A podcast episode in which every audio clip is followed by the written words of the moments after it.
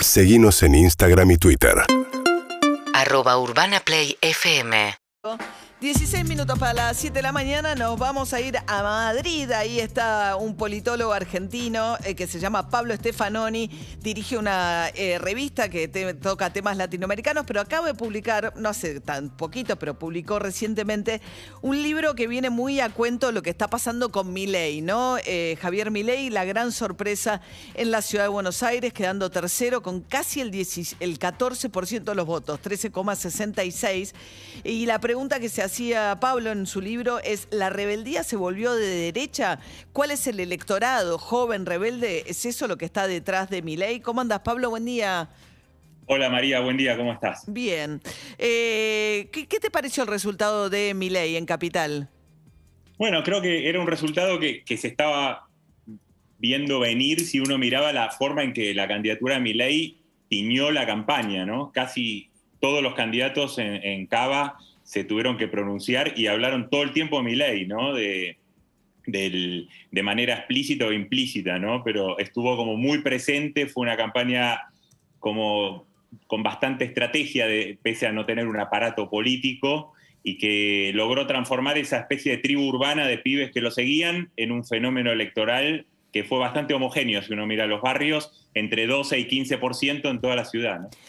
Eh, o sea, vos decís, no es un fenómeno de la zona sur de la ciudad o de la zona norte, de sectores mayor o, poder o menor poder adquisitivo. En toda la ciudad fue parejo.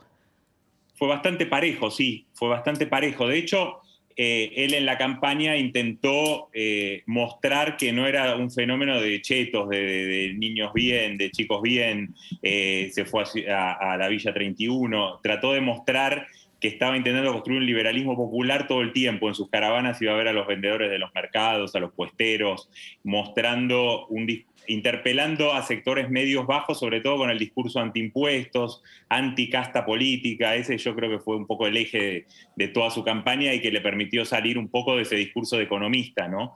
Eh, tomó muchas cosas del discurso antipolíticos.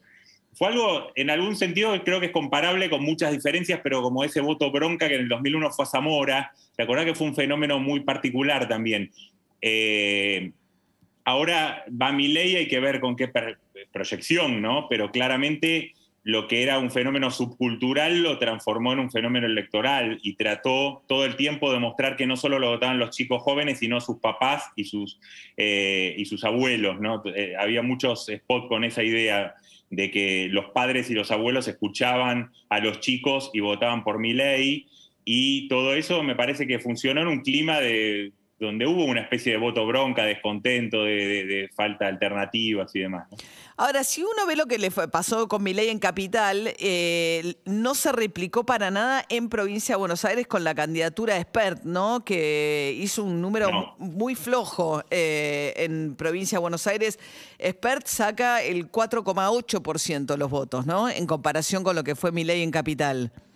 Sí, creo que el fenómeno de Milei primero es muy personal, o sea, Milei con ese carisma muy particular que lo transformó primero en una especie de mediático, los programas de televisión, que podía hablar desde teoría económica hasta sexo tántrico, ¿te acordás? En programas de la tarde, Sí. se fue haciendo conocido en programas que no eran los programas políticos tradicionales, y me parece que está muy sostenido, por un lado, en su figura, ahí- ahí va- vamos a ver el desafío de construir algo que sea más allá de Milei, y por otro lado, la ciudad de Buenos Aires es- mencionaba antes a Zamora y, y otras veces, siempre fue como más amigable con microemprendimientos políticos, ¿no? Que, que la provincia u otras provincias. Entonces me parece que ahí va a tener un desafío de ver si, si solo va a ser un fenómeno de la ciudad o va a trascenderla. Por ahora es un fenómeno muy porteño. De hecho, con lo de Sper, él, incluso siguieron estrategias distintas respecto del PRO y no terminó siendo lo mismo, ¿no? Más allá de las diferencias personales. Un poco es esa la pregunta, ¿no, Pablo? O sea, hemos visto los Trump en Estados Unidos, eh, Bolsonaro en Brasil, que es un poco, ¿no? Lo que uno podría pensar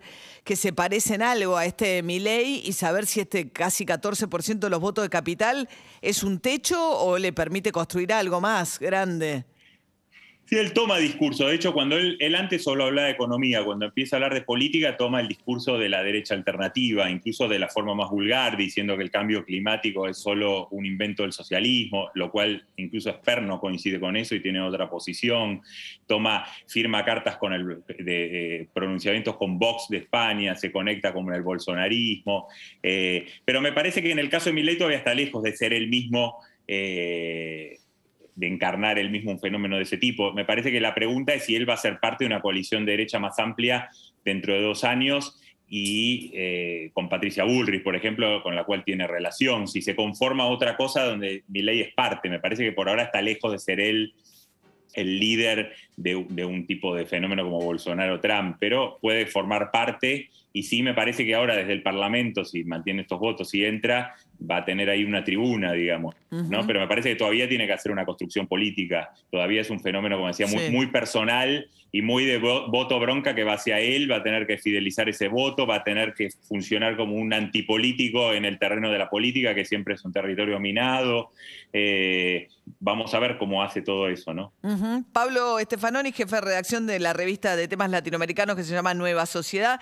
Pablo, y, te pregunto, eh, acaba de publicar este libro que se llama La rebeldía se volvió de derecha en base a estos fenómenos tipo Milei. Pero te pregunto, o sea, también es cierto que a Juntos por el Cambio y al PRO no necesitó tener adentro a los Milei para poder ganar esta elección, ¿no? Porque parecía que el incentivo antes era que no, que no, digamos, no perder votos por derecha, que sería ¿no? la expresión de Esper, Milei. Entonces Patricia Burrich era partidaria de tenerlos adentro de la coalición. Ahora, a la luz de estos resultados, si Juntos por el Cambio puede ganar sin tenerlos adentro, le permite por ahí apelar más al centro, sin necesidad de tener estas figuras que por ahí espantan al electorado ¿no? menos este, conservador. Sí, claro, se, vio eso, que Patricia Bullrich misma contuvo ese voto que se podía haber ido más a la derecha, ¿no? Y que finalmente habría que ver más finamente, quizás Milei le sacó votos a otros también, no solo al PRO, digamos, porque hay una cosa mecánica pensar que solo le sacó votos al PRO, pero quizás también le sacó votos al peronismo, no sé, a otros. Eh, habría que ver, o gente que no votó joven, que no había votado la anterior vez, habría que ver más finamente, ¿no? Pero claramente me parece que es a lo que va a apostar eh, el PRO a mantener una cosa de centro derecha que puede ir desde el arretismo hasta Patricia Bullrich. Hay que ver también cómo es la primaria del PRO dentro de dos años. Si Bullrich va la, se postula a las presidenciales, quizás ella misma puede contener también a estos sectores, ¿no? Eh, incluirlos. Me parece que todavía es siempre las tensiones que se ven en otros países como España y demás, donde el Partido Popular tiene la misma tensión siempre. Cuánto gira a la derecha, cuánto mantenerse en el centro sin perder por ninguno de los dos lados, ¿no? Y eso es un poco el juego político que parece que esta vez le salió al PRO también en un contexto donde había mucho voto antigobierno, ¿no? Es verdad que también el gobierno le fue muy mal particularmente y ese voto supongo que fue a la oposición que había, ¿no? Sí, eso es lo loco, por en el resultado global, ya nos metemos en, en, el número global, es que los votos que suma Juntos por el Cambio son los que pierde el Frente de Todos. O sea, hay gente que votó hace dos años a Alberto Fernández y que estuvo votando a los candidatos juntos por el cambio en esta elección. Si no, no, se, no, no da la matemática el resultado. Sí, que todo este peronismo, pan-peronismo, ahora no sumó nada, ¿no? Más bien sacó, según leí, estaba mirando los resultados, son menos votos que los de Cristina Sola sin el pan-peronismo, ¿no? Entonces ahí sí creo que pone en cuestión un poco la eficacia y la unidad del peronismo per se, ¿no? Eh, entonces sí, ahí, bueno, Juntos por el Cambio o juntos o de los nombres que tenga, eh, creo que también recibió muchos votos porque es la oposición que existe, ¿no? Eh, y quizás, bueno, se empieza a dar cosas que, pasan en otros países de Europa que, en América Latina no es tan común, que, bueno, que las elecciones se van definiendo, van cambiando más y no hay hegemonías tan largas o tan estabilizadas como habíamos visto en América Latina en las últimas décadas, donde todos piensan estar 10 años, 15 años. Bien, Pablo Stefanoni, jefe de redacción de la revista Nueva Sociedad, autor de La rebeldía se volvió de derecha. Gracias, Pablo.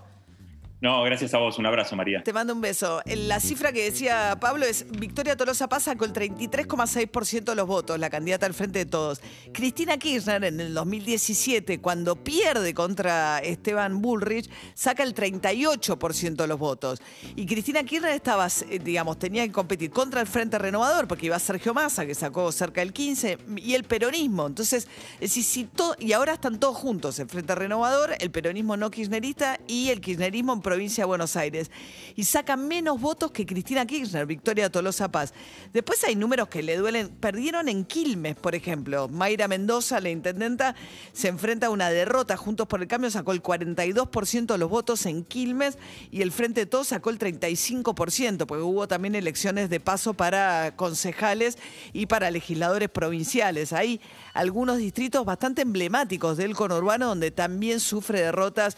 Recordemos que Mayra Mendoza es una candidata al frente de, la Cámpora, una intendenta, perdón, y uno de los poquísimos distritos que visitó Cristina Fernández de Kirchner. Sí, ahí también lo que anoche eh, circulaba, eh, por lo menos lo que venía hablando, yo estaba en otro búnker, pero lo que hablaba de que me decían ahí es que había enojos por todos lados, inclusive con esto de la falta de la militancia.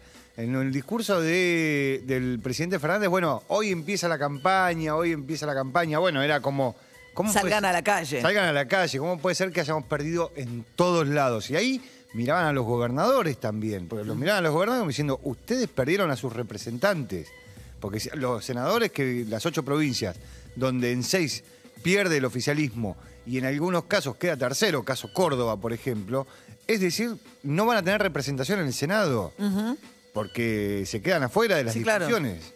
UrbanaPlayFM.com